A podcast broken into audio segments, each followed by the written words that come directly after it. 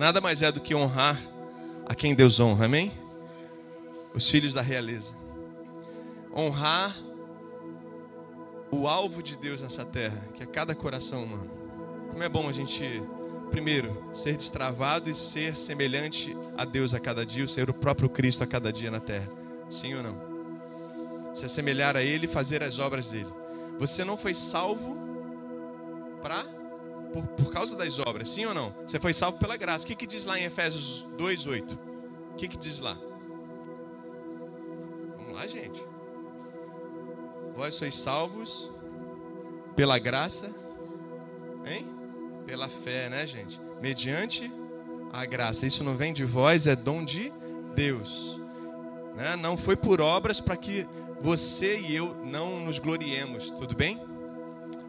Mas nós não fomos salvos pelas obras, mas fomos salvos para fazer as obras de Cristo. Você foi salvo para ser como Cristo, senão não faz sentido a sua salvação, nem a minha. Quer que a sua salvação faça sentido? Você tem que ser como Jesus, cara.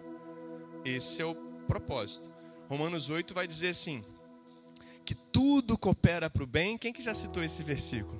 Já virou para a pessoa assim: ah, fica tranquila, tudo coopera para o bem. Quem que já citou esse versículo aqui? Geral, geral, né? Geral, tá, tá nas paradas aí sempre, né? Mas cê, o negócio é o que vem depois, cara. O negócio é o que vem depois. É que a gente esquece de ler o próximo versículo, que diz lá: tudo coopera para o bem daqueles que amam a Deus segundo o seu propósito. Você tem que viver o propósito dele, você tem que ser igual a Jesus. Aí você destrava tudo para cooperar para o seu bem. Amém? Então, cara, tem que ser como ele, não adianta. Isso é uma condição, vou falar que nem na academia, condição sine qua non. Uma condição que destrava outra. E o reino de Deus é princípio. Reino de Deus é regido por princípios. São leis espirituais, uma que destrava a outra. Por que, que Jesus tinha tudo destravado? Em si mesmo. Porque ele era o próprio Verbo. Ele vivia a própria palavra de Deus. Ele era a própria carta viva de Deus. Sim ou não? Alguém pode fechar a porta para mim? Então, a própria carta viva de Deus. Presta bem atenção. Se Paulo nos chama de cartas vivas, é sinal que você tem total possibilidade de ser como Jesus. E vou te dizer mais, João 1 João 4,17, se não me engano, ele vai dizer o seguinte: que assim como Jesus é nesse mundo, nós somos. Uau, ficou mais claro, né? Então você foi chamado para ser igual a Ele. E eu quero te perguntar honestamente: você tem sido igual a Jesus? Isso é muito sério. Ontem eu estava conversando com uma pessoa num aniversário e eu falei para ela assim: falei assim, olha, a gente não é evangélico. Ela ficou horrorizada, falou assim: meu Deus, uma seita. Eu. é, a gente não é evangélico, a gente não não é protestante, a gente não é nada disso. Nós somos cristãos. Porque Jesus nunca fundou uma religião. Ele trouxe o estilo de vida do céu para cada um de nós. Sim ou não? Ele queria que toda a terra vivesse isso. Então a gente não tem a gente tem que ter uma bandeira porque nós somos uma organização e dá de César o que é de César. Sim ou não? A gente não é anárquico, sim ou não? Então a gente dá de César o que é de César, a gente tem o CNPJ, a gente, tem, a gente teve uma impressão, a gente colocou o nome da igreja. E assim tem que ser nesse mundo, sim ou não? Mas a igreja de Cristo é algo muito maior do que uma placa, sim ou não? Então a gente não é evangélico, a gente é cristão. E ser cristão é algo muito, muito, muito, muito sério. Por quê? Porque Cristo é uma palavra que quer dizer ungido você andar em espírito, você andar em unção, você praticar as boas obras, você praticar o que Cristo praticava. Isso é ser cristão. Peraí, não são cerca de acho que 60 milhões de evangélicos hoje no país ou mais, né? Só sei que um terço da nação, quase, quase a metade, caminhando para metade da nação, são evangélicos. Mas espera aí, é o país que tem mais roubo, é o país que tem mais corrupção no mundo. Espera aí, essa conta não fecha. Por quê? Porque tem muito evangélico e pouco cristão. Entendeu isso? Tem muito evangélico e pouco cristão. E aqui só tem cristão, amém? Se você não aplaude, eu aplaudo, tá bom? só tem. Ser Cristo é ser ungido, isso é muita responsabilidade. Muita responsabilidade. Ser ungido. E eu quero falar sobre cultura da honra. Vamos abrir comigo em Filipenses 2:3. Hoje eu vou ser rapidinho nos três pontos.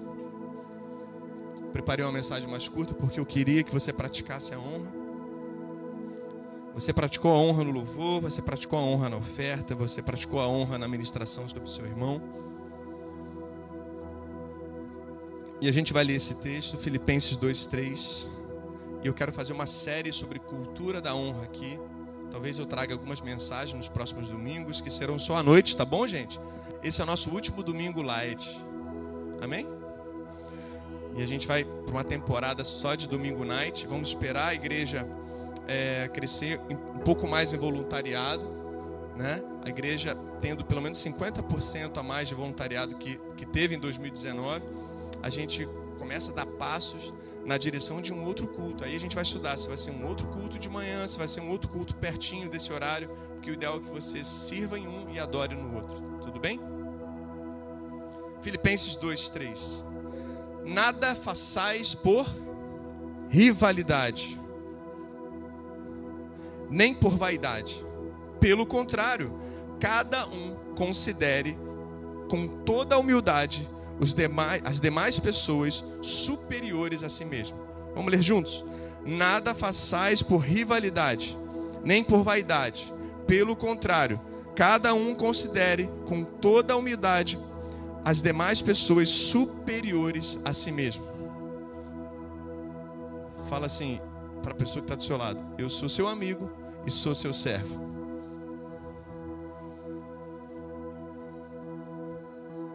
Eu sou seu amigo, sou seu servo. Amém? Por falar em cultura da honra, a primeira coisa que me vem à mente é a desonra, porque hoje no mundo, sabe, isso só cresce, só cresce, presta muita atenção nisso. A, a maior marca da, da queda do homem e da queda de Satanás nesse mundo, qual foi? A desonra. Satanás ele se rebela, ele é vaidoso. Tem Deus como rival, não é isso que ele falou aí no início do texto? Tem Deus como rival, ele, ele acha que vai conseguir chegar nele, mas não vai nunca. Ele não é o segundo da fila, ele é o último da fila. No ranking, se, se houver um ranking, né? De 7 bilhões e meio de pessoas, mais os mortos, mais todo mundo que vai nascer ainda, ele é o último do último do último, cara. Ele é a mosca do cocô do cavalo do bandido. Entende quem ele é? Não é nada. Não é nada. Perdeu toda a sua glória. Perdeu tudo que ele é. Mas, cara, e aí, o homem também, por sua vez, ele desonrou a Deus. Sim ou não? Ele faltou o encontro e por isso ele caiu. Então, quando o homem falta o encontro, quando o homem esquece, eu fiz até um cartãozinho ali de Natal profético, onde eu coloco dois tracinhos assim, um representando Deus, uma dupla, né? E o homem. Deus ali é, numa numa cor ali brilhosa e, e o homem ali como barro marrom, né? Só que quando você vê é, logo em seguida na tela assim, só tem Deus sozinho. A gente deixou Deus sozinho, cara.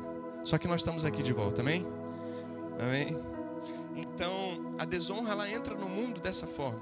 Então, hoje o que você tem né, é a desconfiguração desse padrão em várias relações entre marido e mulher, desonra,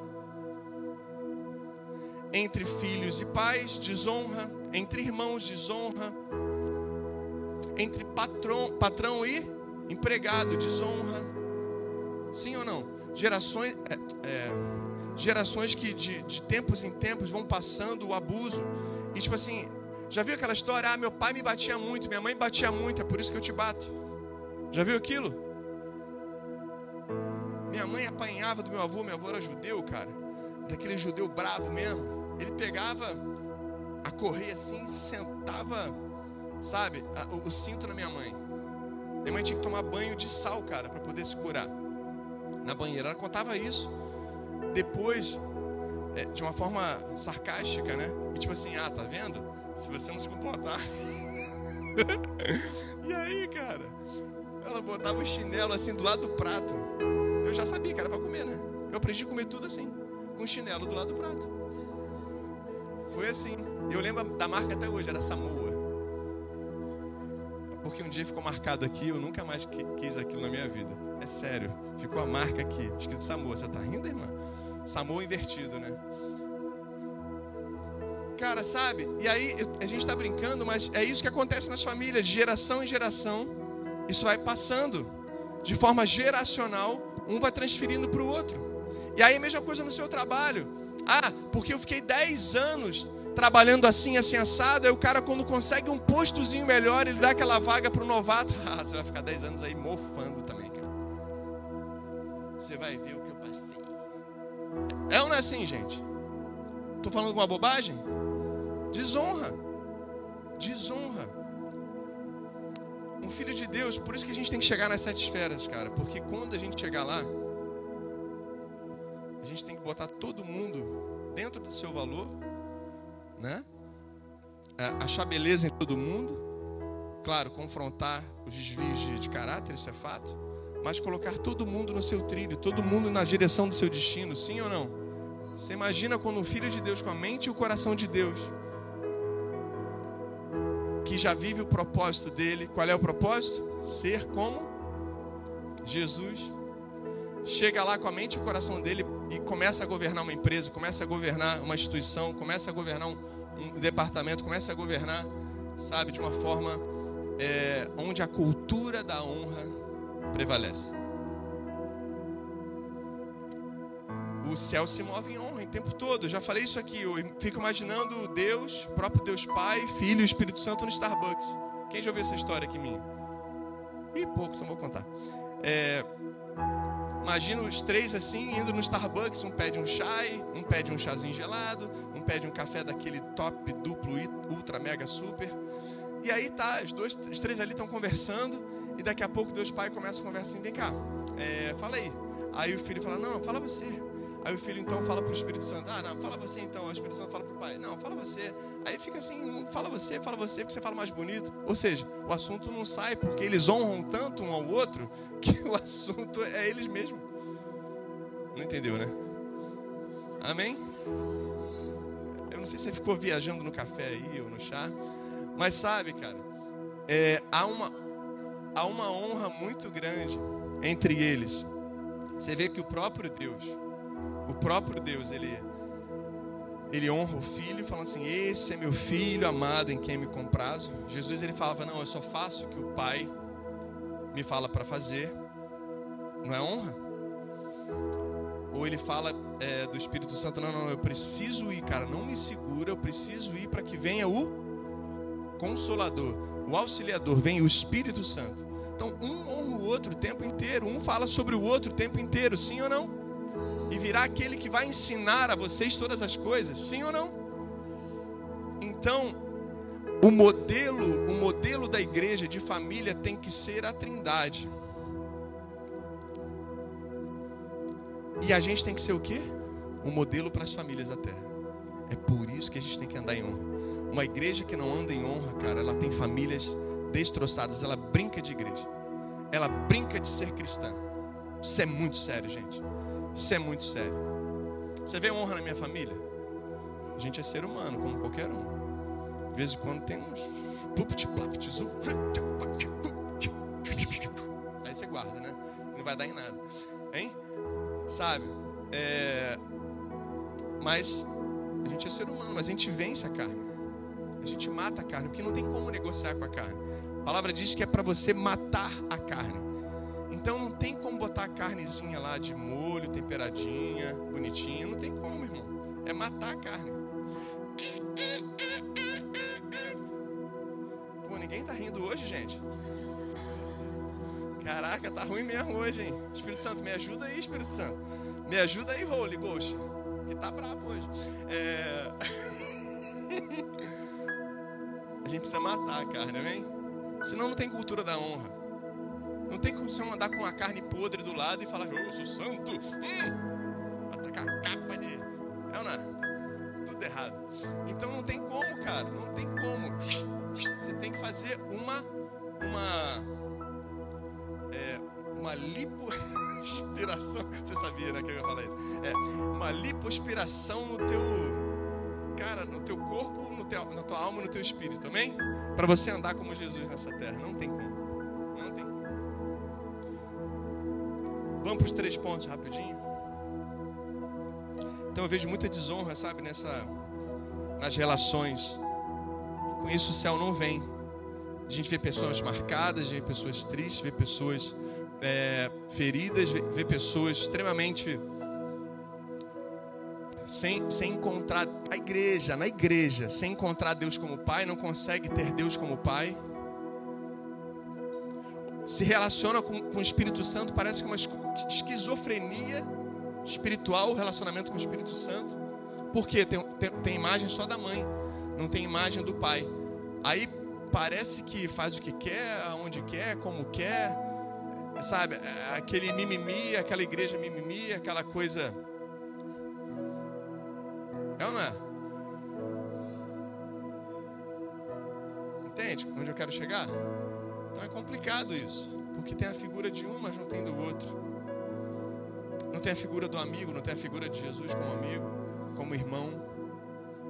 Ele não consegue se relacionar com Jesus, não consegue ser como Jesus, porque o irmão às vezes abusou, o irmão às vezes, sabe, é, representou o pai. O irmão representou o pai ali e começou a ditar tantas coisas, não consegue ver Jesus e as obras de Jesus como um padrão para si mesmo. Entende isso, gente? Então eu vejo muita desconfiguração e é isso que Deus vai trazer cura hoje, amém? Eu creio que vai ser uma temporada de cura para a igreja em relação à cultura da honra.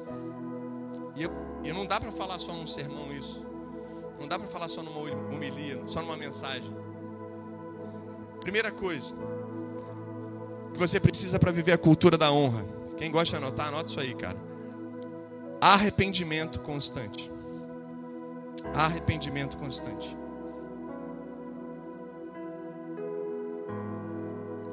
Pastor, eu já me arrependi. É, para sua salvação, sim. E para as outras coisas? A sua mente está perfeita? Você vive a mente de Cristo? Você já viveu a metanoia completa? Então eu vou mandar uma carruagem agora. Carruagem, 99 da carruagem, Uber da carruagem, pode vir e leva essa pessoa aqui que ela está pronta. Está fazendo o que aqui? Está prontinha, né? Pode ajudar Deus lá, né? é não é? Irmãos, se, se a, no dia da salvação realmente a gente estivesse pronto, ia vir aquela fumaça ninja e você ia desaparecer atrás da fumaça.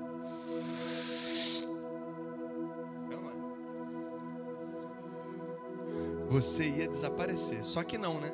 Só que não é assim, né? Acontece isso, a gente fica, né? Depois daquele dia lá, ah, meu Deus, entreguei minha vida. É, agora anota, anota o papelzinho aqui, bota seu nome, viu, filhinho? É, você vai para aquela classe daquele moço ali, barrigudinho careca, tá bom? Não é assim? Não, nada, nada, não mexi com ninguém, não. Não, não, não. É a cultura da honra, tô falando de outra pessoa. Né? É. Pelo amor de Deus. Você que chamou atenção, irmão. É. Sabe? E não é isso, claro que não é isso. Né? Então a gente tem que dar passos intencionais, a gente tem que começar a se envolver no corpo de Cristo. Ah, mas eu não quero, eu quero de manhã, de manhã essa classe. Cara, é assim. É assim, você tem que ser intencional. Quando a gente quer beijar na boca, beijar muito, a gente fica até 3, 4, 5 horas da. É ou não é? A gente não fica assim? É, ah, desliga você. Aí tem honra, né? Desliga você, não, desliga você. Aí tem honra. Eu fazia isso no orelhão, cara. Eu gastava cinco cartões telefônicos, porque eu só namorava menina de longe. Graças a Deus, Deus me deu Nathalie, que era de Niterói, pronto, acabou. É. E aí, cara, na minha época era cartão telefônico, era ficha, irmã. Não tinha nada de zap zap, não, irmão. Era parada, era braba. Você tá rindo? Então nessa hora a gente honra, né? Aí, vocês estão rindo. Aí, cara, na hora da gente honrar a Deus, a gente não honra, né? Ficha? Hum, não sei o quê. Dados pessoais? Pra que, que eu vou entregar meus dados pessoais? Pra que? Para as pessoas me roubarem, entrar lá na internet, hackearem minhas coisas? Você começa a achar um monte de paranoia, um monte de maluquice. É ou não é? Pô, gente, fala sério. Seja intencional para você crescer. Que quando a gente quer mesmo, a gente estuda, a hora que for, a gente mata tudo, mata até a igreja. Não, a gente faz de tudo, cara, quando a gente quer realmente crescer, quando a gente quer estudar, quando a gente quer vencer na vida, quando a gente precisa trabalhar. E o cara lá está enchendo a paciência lá que você precisa trabalhar domingo, você vai trabalhar domingo. Sim ou não, gente? Então a gente tem que ser intencional com Deus também. E isso é arrependimento. Ah, agora entendi, pastor.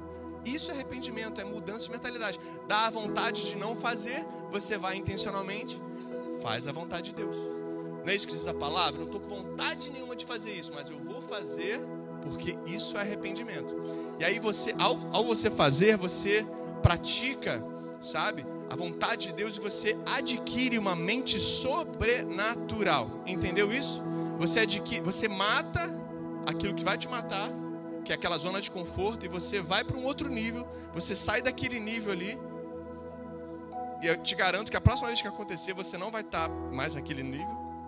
Te garanto. E você vai avançando, avançando, avançando, até você você sair daquela fase, você sair daquele nível e você adquirir cada vez mais a mente e o coração de Deus. Tudo bem? Amém, gente?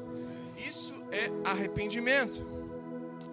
Quer ver uma coisa? Qual é a diferença entre Pedro e Judas? Se os dois pecaram, Pedro traiu Jesus, negou Jesus três vezes. Qual é a diferença dele para Judas então? Porque ele se arrependeu. Porque Pedro se arrependeu. Já cansei de falar isso para jovem, cara. Irmão, tu tá em pecado, continua na igreja, cara. Seja intencional. Seja intencional, continua fazendo a vontade de Deus, sendo intencional, continua vencendo, sabe?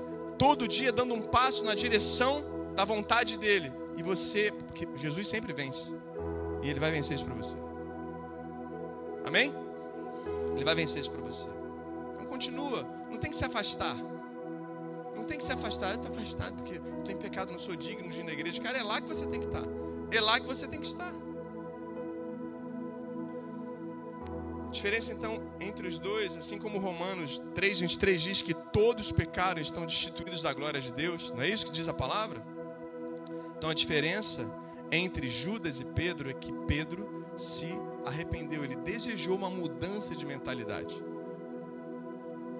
Porque a tendência de quem não muda de mentalidade é como Judas, se isolar e se enforcar. A própria corda que, que a gente produz, ela, ela mesma enforca a gente. Isso estava na, na, na, história de Ramã, que contava a história mais ou menos do Judas ali, né? Sabe? Então a gente precisa ser intencional no arrependimento. Arrependimento então é mudança de de quê? De mentalidade.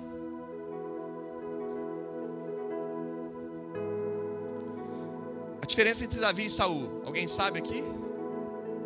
Os dois não eram reis? Ah, presta atenção nisso agora.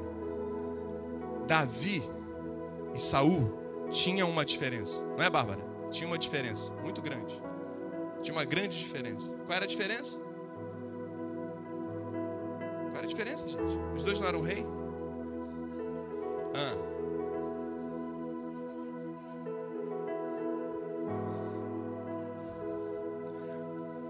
Saul, ele não se arrependia por completo. Ele tinha uma aparência de arrependimento, mas ele não se arrependia por completo.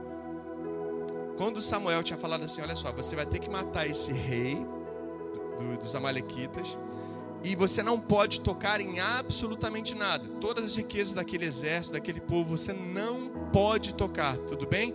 Tudo bem, eu sou rei de Israel, eu sou filho de Deus, eu sou provido. O que, que ele foi? Ele não matou o rei para quê? Para sequestrá-lo e ganhar mais dinheiro com isso? Fez o que Deus mandou ou não? E o que, que ele fez com os despojos ali? Daquela guerra? Ele começou, não, não, não, vamos levar, vamos levar isso aqui, ó. Isso aqui é ouro, isso aqui é prata, isso aqui é bronze, isso aqui é pedra preciosa. Vamos levar isso aí, isso aqui é uma arma valiosa. Vamos levar essas paradas aqui que a gente vai precisar. Fez o que Deus mandou ou não? Porque ele tinha um coração, sabe aonde? No trono. Ele tinha um coração no status. ele tinha um coração no cargo, ele tinha um coração naquilo que o empoderava. Ele tinha um coração como, como hoje, a gente pode trocar para a vida da igreja hoje, nos dons. Entende isso? O cara que precisa usar o AP na frente, o PR na frente, o cara precisa usar o, o, o BP na frente, entende? E, ou, ou, o próprio dom dele, o cara, ah, mas aquele ali é profeta. Hum, meu Deus, faz aquela fila. Hum, puxa, passa paletó. O cara tem, o cara tem tudo é, é, ligado assim, a, a, a estrutura dele de relacionamento com Deus está ligado aonde? Aos dons. Está ligado somente ao poder. Enquanto Davi enquanto Davi, o coração dele estava ligado, sabem aonde? E como? Estava ligado na presença de Deus. Davi amava a presença. Ele sabia que se ele tivesse a presença, ele tinha tudo. Ele tinha tudo. Tinha novidade de dons. Tinha ele era moldado no seu caráter. Ele tinha direcionamento de Deus. Ele tinha provisão de Deus. Ele tinha o cuidado de Deus. Ele tinha o perdão de Deus. Ele não se afastava por simplesmente pecou. Não. Ele voltava, ele fazia o caminho de volta. Tanto é que quando ele, ele trai Urias, bota Urias, o seu melhor amigo, um general, o general do exército dele, o, o 02, ele bota ele na frente de guerra contra os Amalequitas, como um soldado raso. Ele trai o próprio amigo colocando Urias na frente de batalha para ele morrer, para ele ficar com a mulher dele, cara. Betseba. Quem lembra dessa história? Urias vai, o que acontece? Morre. Aí Davi vai e casa com Betseba. E o que, que acontece? Eles têm um filho, e o filho nasce com uma deficiência. E Davi fica ali dias e dias, em jejum e oração, prostrado, pedindo a Deus perdão perdão.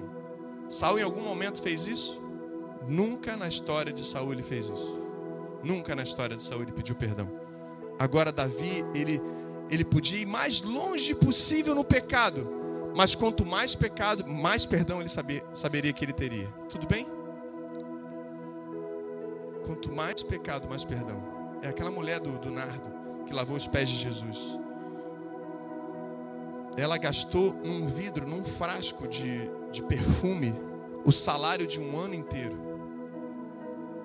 E o contexto daquelas famílias era tudo viúvas, pessoas que não tinham mais sustento. Então, qualquer coisa que tinha em casa era, era muito válido. Então, ela, ela resolveu pegar a fortuna de um, de um ano inteiro e quebrar aos pés dele. Tanto que Judas falou: pô, a gente pode dar comida para os pobres aí. Ele falou: cara, isso aí quem tem que fazer é você. Ela está me adorando. Isso é problema seu. O que ela está fazendo é me adorando. Ela está entregando tudo que ela tem para mim. Tudo. Ou a gente vive essa vida de arrependimento, essa vida de amor, ou a gente não pode viver um evangelho sobrenatural, um evangelho verdadeiro e uma vida de relacionamento com Deus. Se a gente não tiver essa entrega aqui de 100%, se isso aqui não for verdadeiro que você fez aqui, momentos atrás, nada está valendo, cara. Isso tem que ser, tem que ser, sabe, precioso e valioso para você. Você não pode negociar isso com nada e nem ninguém desse mundo. Isso é arrependimento. Tanto que Saulo, ele, ele é. A, Saulo, você sabe que é Paulo, né? No Novo Testamento. Por que, que ele muda de nome? Porque Saulo significa pequeno Saul. Eram em homenagem ao rei Saul. Muito provavelmente, Saulo, Paulo, ele tinha esse nome em homenagem a ele, e além disso, ele era de uma linhagem que contemplava Saul, e ele falou: "Não, não, não, não. Eu sou de Cristo, pode me chamar de Paulo". Ou seja, eu prefiro ser o menor. Paulo quer dizer pequeno. Eu prefiro ser o menor servo de todos e honrar a todos e honrar a Deus com o meu chamado. Uau! Você faria isso? Você deixaria suas linhagens, a, a, a sua, sabe, sua riqueza geracional, sua fama geracional para você se entregar totalmente ao chamado de Deus hoje para você? Você seria capaz disso? Será que seríamos capazes disso? De abrir mão de tudo por causa dele? Se a cruz não nos convence, cara, o que mais pode nos convencer, não é verdade? Amém? Então a gente tem que ser intencional, porque ele foi intencional. Paulo foi, olha, muda meu nome aí, ó, muda meu registro, tira Saulo, bota Paulo. Ele foi intencional. Sim ou não, irmãos? Ele foi intencional. E se você quiser, cara, e o arrependimento então é intencional, não é um sentimento muito arrepiada. Não, é, não existe isso, cara. Não existe isso. Aquele uh, hum, frio no estômago, aquele, aquela, aquela coisa na espinha. Não existe isso. Arrependimento não é isso, não é uma emoção. É intencional, é uma decisão. Você decide, você se arrepende. E a partir desse passo prático, ele vai te dando todas as coisas. Se você quiser viver cultura da honra também, você vai precisar ter um bom relacionamento com as regras. E eu quero que você pare e preste atenção um pouquinho nisso. Tem muita gente que, que é motivado, faz as coisas ou deixa de fazer as coisas porque a motivação é a punição. A motivação, ele tem medo de Deus. Ele tem medo das coisas de Deus. Ele tem medo da, da, do que Deus pode fazer, da punição que ele pode ter do pastor, da punição que ele pode ter de um líder, da punição da lei. Tem pessoas que lidam com Deus dessa forma. Quem tem, quem vive a cultura da honra, precisa ter no seu coração um bom relacionamento com as regras da seguinte forma: você precisa ser motivado pelo amor. Você precisa fazer as coisas pelo amor. Você precisa deixar de fazer as coisas pelo amor. Não é porque alguém veio e revelou isso, isso, isso, isso, isso, tintim por tintim que você tem que fazer, não, cara. Você tem que ter relacionamento com Deus falar assim: Deus, eu faço isso por amor. Eu faço isso por amor. Eu sou intencional por causa do meu amor. Eu faço as coisas, eu sou motivado, eu sou movido não pela punição, não pelo medo, mas pelo amor que eu nutro por você. Eu quero te perguntar: você é nutrido pelo amor ou você é nutrido pelo medo? Você é nutrido pelo amor. Você faz as coisas pelo amor ou deixa de fazer as coisas pelo amor, ou faz as coisas ou deixa de fazer as coisas pelo medo. Eu falo para Samuel assim, toda vez que ele que ele vai brincar com, os amiguinhos, que quando ele vai fazer alguma coisa que esteja um pouco mais longe da gente, eu falo para ele assim, olha, eu confio em você. É diferente, né? Porque eu falo assim, você não pode fazer isso, não pode fazer aquilo, você não quer, você quer lá. Você, vai ficar de castigo. Vai, vai, vai, vai. É claro que vai. Se fizer bobagem, vai ficar de castigo, evidente mas eu não trago, sabe, para ele a motivação da punição como um fator decisório no coração dele, entende? Eu falo assim: eu confio em você. E igreja, Simeão, quero falar para você aqui, família. Eu confio em você. Eu confio em você. E Deus confia em nós. Ele podia ter feito tudo sozinho, assim. Mas Ele confiou em nós. Ou você faz pelo amor, cara, ou você faz pelo medo. Eu quero que você faça pelo amor aqui. Eu quero que você faça pelo amor. E deixe de fazer as coisas também pelo amor. Acho que você entendeu. Acho que o Espírito Santo falou para você o que você tem que deixar de fazer. Eu quero que você seja pastoreado por isso, pelo amor.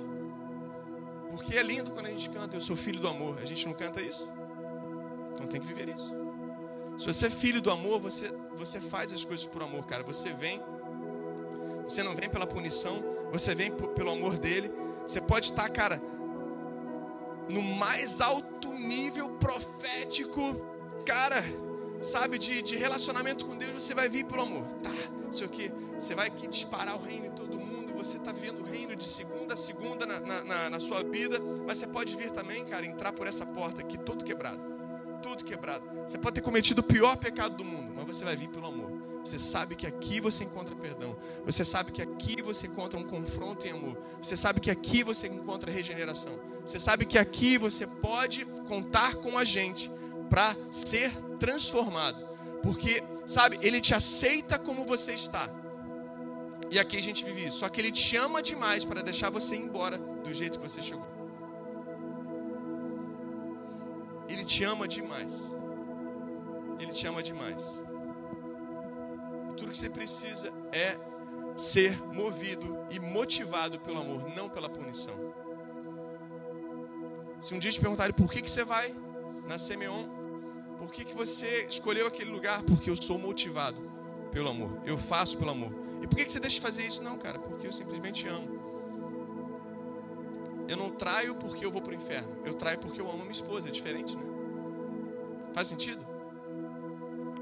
Então você tem que saber o que, que você ama. Em vez de você descobrir o que, que você tem medo, você precisa descobrir quem você ama. E o Sean Field e o Andy Bird, eles falam naquele livro, Fogo e Fragrância, a gente tem até na nossa loja. A maior mudança, uma chave que pode mudar a história da igreja é quando ela realmente tiver a revelação no seu coração do amor de Deus. Isso mudará toda a história. Quando ela for motivada, quando ela for impulsionada pelo amor, pelo amor. Eu não sou guru, gente. Estou longe de ser isso. Você não vai achar a resposta em mim para tudo. Eu quero que você ache a resposta em Deus.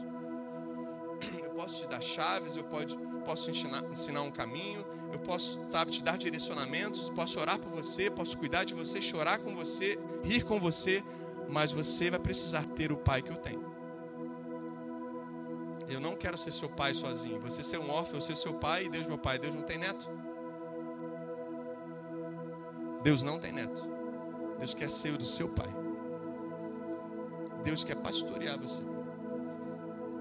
E a, a maior felicidade de um pastor, de um discipulador, de um mestre, sabe o que é? É você me superar. É você superá-lo. Eu não estou aqui para botar ninguém por baixo dos meus braços e falar assim, não, você tem que ser menor a vida toda. Não. Eu quero cuidar de você para que você cresça saudável. E quando você chegar na minha estatura, aí sim, cara, eu vou estar muito feliz em impulsionar você. O maior prazer é quando a gente dispara destinos. O maior prazer de um pai saudável é quando os filhos chegam na hora assim, mãe, pai, eu passei em direito. Mãe, pai, eu passei em medicina. Mãe, pai, eu vou ser pastor. Mãe, pai, eu vou ser isso. Mãe, pai, eu vou abrir uma empresa. Mãe, pai, eu vou fazer tal coisa. Mãe, pai, entende? Maior prazer. Mãe, pai, eu vou casar. O maior prazer de uma mãe e de um pai saudável é quando você chega. E também quando ela corresponde, né? Ela fala assim: Olha, eu vejo que é momento mesmo para você dar esse passo. Eu posso confiar em você. Uau, muda tudo, né? Muda tudo. Não, imagina, que isso? Sair de casa com essa idade, 28 anos? Ah, onde é que já se viu? Né? Né? Não é por aí? Onde já se viu? Você me acompanha, o que, que vai ser de mim? Não é? Acho que já acontece em alguns lugares. Em Narnia acontece muito. Aqui é difícil acontecer. É, sabe? Relacionamento com as regras tem que ser pautado no amor. É a base do nosso relacionamento com Deus. A gente não tem um contrato com Deus. A gente tem uma aliança com Deus. O contrato vai dizer pode, não pode, confio, aqui eu não confio, aqui você tem que pagar, aqui você não tem que pagar. A aliança diz assim: olha, eu confio 100% em você e eu confio também 100% em você. Isso é aliança. Cadê o papel? E vou te dizer mais, vou te dizer mais. Você quer papel? Olha para sua Bíblia. Tem tudo sobre você. Tudo sobre ele. Ou seja, você não precisa vir com nada. É de graça. A fidelidade dele está pronta. Você quer viver isso? É só mergulhar, cara. E ele vai destravar isso tudo na sua vida. Mas o que, esses heróis da fé viveram? Está disponível para você. Você pode ver isso, é, é, não só isso, mas coisas maiores. Jesus fala isso, cara. João 14, 17 ou 12, sei lá. Ele vai falar o quê? Que você fará coisas que eu fiz e coisas maiores. Está liberado. Só não vive quem não? Terceira coisa, o amor, ou seja, amar o que Deus ama. Vamos repetir os três aqui rapidinho? Arrependimento constante para viver a cultura da honra. relacionamento com regras, com as regras, de uma forma saudável. Três, amar o que Deus ama. João 8, 28, eu termino aqui dizendo: Olha, por isso, Jesus disse: quando vocês levantarem o filho do homem, levantarem para onde? Levantarem na cruz, né? Sim? Saberão que eu sou quem eu sou. Ele falando que ele era a própria divindade, ele era o próprio Deus. E saberão também que não faço nada por minha conta. Olha a honra aí. Ele está falando sobre a honra aos filhos que vão levantá-lo, enquanto eles vão desonrá-lo. Não está dizendo isso? Você consegue alcançar isso? Quem conseguiu alcançar isso aqui? Só vocês dois? Vocês três? É. João 8, 28. Vou repetir. Se conecta ao que eu estou falando, gente. Quando vocês levantarem o filho do homem, ou seja, no madeiro, estão honrando ou desonrando a Deus? Levantando o filho dele para ser pregado? Desonrando. Nós estamos matando Deus, sim ou não? E ele está o quê? Honrando, nos honrando ou desonrando? Hum, ele está falando de honra, sim ou não? Pegou agora? Por isso que a gente tem que parar, às vezes, em cada versículo e, e parar um pouquinho e pedir discernimento. E pedir revelação sobre cada, cada parte que você lê, porque senão a gente vai passando batido e a gente não consegue um relacionamento com Deus, entendeu? Porque em cada coisa Ele quer falar. E saberão também que não faço nada por minha conta. Eu faço o quê? O que está dizendo aí? Mas falo e faço também somente o que o Pai me ensinou. O Pai ensinou o que? Honrá-lo. E está dizendo assim: olha, aprenda de mim, cara. Aprenda de mim. Se você quer ser como eu sou, você tem que viver a cultura da honra. Honrar os filhos que eu estou deixando para serem salvos e honrar a minha vida. E que você pare de me desonrar pelo amor e não pela punição, porque eu estou punido por você. Pegou isso? Faz sentido? Faz ou não faz, gente? Então não viva como um mendigo. Um príncipe, ele pode se tornar um mendigo por um dia, mas ele nunca vai deixar de ser príncipe. Você só é mendigo se você quiser. Você é filho de Deus ou não é? Você é filho da realeza ou não é? Então você só se torna mendigo se você quiser. As pessoas se mantêm na realeza não por punição, não pelo medo. Eles estão lá por medo? Eles fazem por amor. Eles seguem uma linhagem por amor. E você tem o sangue real. Não se venda por detalhes. Não se venda por um beijo, cara. Não se venda por um cigarro. Não se venda por um copo de cerveja. Não se venda por um filme pornô. Não se venda. Não se venda. Não se venda. Não se venda, cara, por uma noite antecipada do seu, sabe, das suas núpcias. Não se renda. E não se venda por isso. Irmão, eu vou te falar uma coisa. Quando a gente está para casar e a gente está santo, na santidade, cara, só de você tocar você já sente um fogo que nunca dorme, um fogo que nunca apaga. É ou não é? É ou não é? Você já sabe que vai dar certo. Você já sabe que vai dar certo porque tem fogo aqui e fogo ali. Ah, não é? Se o fogo está aceso aqui, está dormindo ali, tem uma coisa errada, né? Então você já se desconecta. É ou não é? Mas quando tem fogo dos dois lados, irmão, você sabe que vai dar certo. Só esperar o dia. Aí você vai com tudo, vai que é tua, Tafarel. Não é, gente?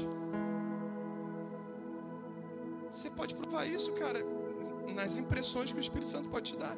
Para que esperar experimentar fazendo teste ideia? Você vai estar desonrando uma filha de Deus e um filho de Deus.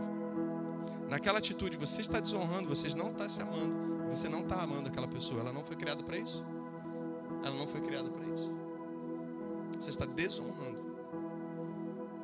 Segura tua onda, vai sentindo aquele, aquelas ondas, irmão. Vai, vai chapando naquela zona. Falei, opa, rapaz, deixa eu dar dois passos aqui do paraíso. É não, né? Hein?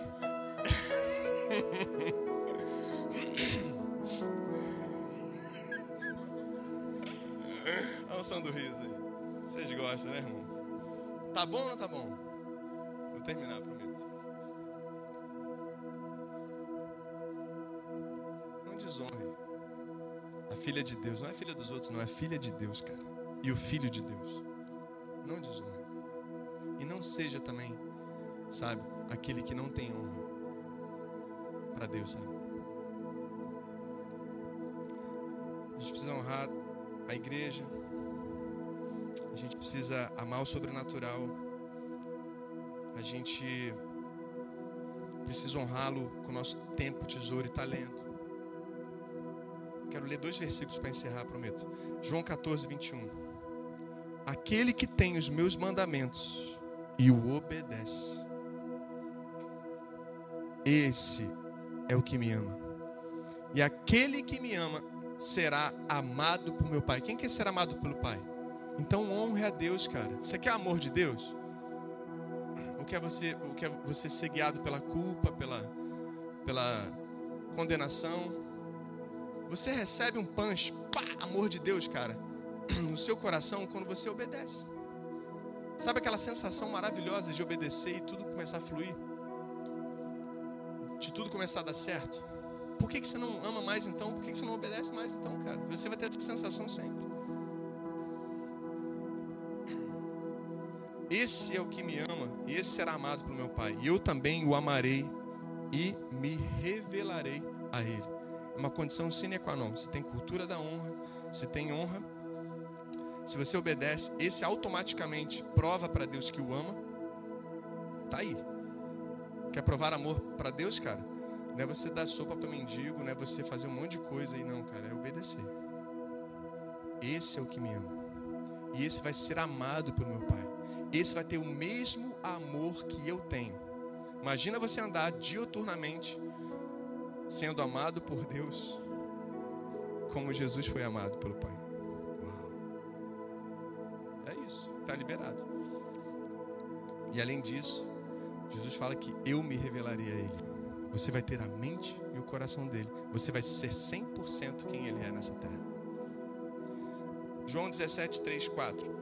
E a vida eterna é essa: que eles conheçam a Ti, que és o único Deus verdadeiro, e conheçam também a Jesus Cristo, que enviaste ao mundo. Jesus falando dele mesmo. E eu revelarei, aliás, eu revelei no mundo a tua natureza gloriosa, terminando assim o trabalho que me deste para fazer. Fique de pé. Cadê Daniel? Sabe o que ele quer ali? É que você o revele, que você tenha a revelação dele, desse amor, e que você revele esse amor. Ele está dizendo, assim como ele orou, eu vou encerrar hoje meu ministério. Jesus está falando, estou encerrando hoje meu ministério, mas fiz tudo o que você me mandou fazer.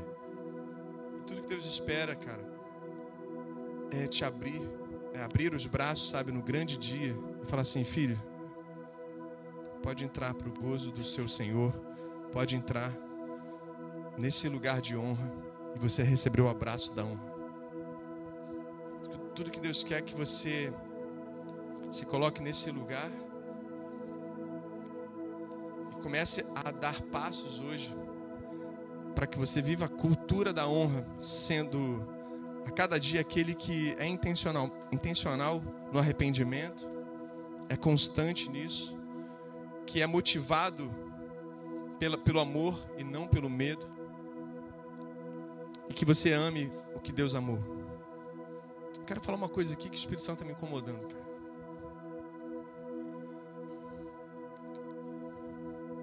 Sabe por que Deus detesta o pecado? Sabe por que, que Deus detesta o pecado? Acho que você sabe o que é pecado. Né? Sabe por que Deus detesta o pecado? Vou te dar uma revelação pura e simples. Deus detesta o pecado porque Ele mata, porque Ele faz perecer aquilo que Ele mais ama, que é você. É por isso que Ele não quer que nós pequemos, porque isso mata, isso faz perecer, isso faz perder aquilo que Ele mais ama, que sou eu e você. Quando a gente descobre isso, cara, a gente só quer ter uma relação com Ele por amor, sim ou não? Eu quero te dar um minuto, enquanto a gente canta. Quero te dar um minuto para que você coloque sua mão no coração e se alinhe com Deus em amor. Em amor. Que você saia daqui de uma forma intencional. Comece a colocar sua vida em ordem. E comece a mais e mais viver por, por amor, não pelo medo. E amar aquilo que Ele ama. Começar por você.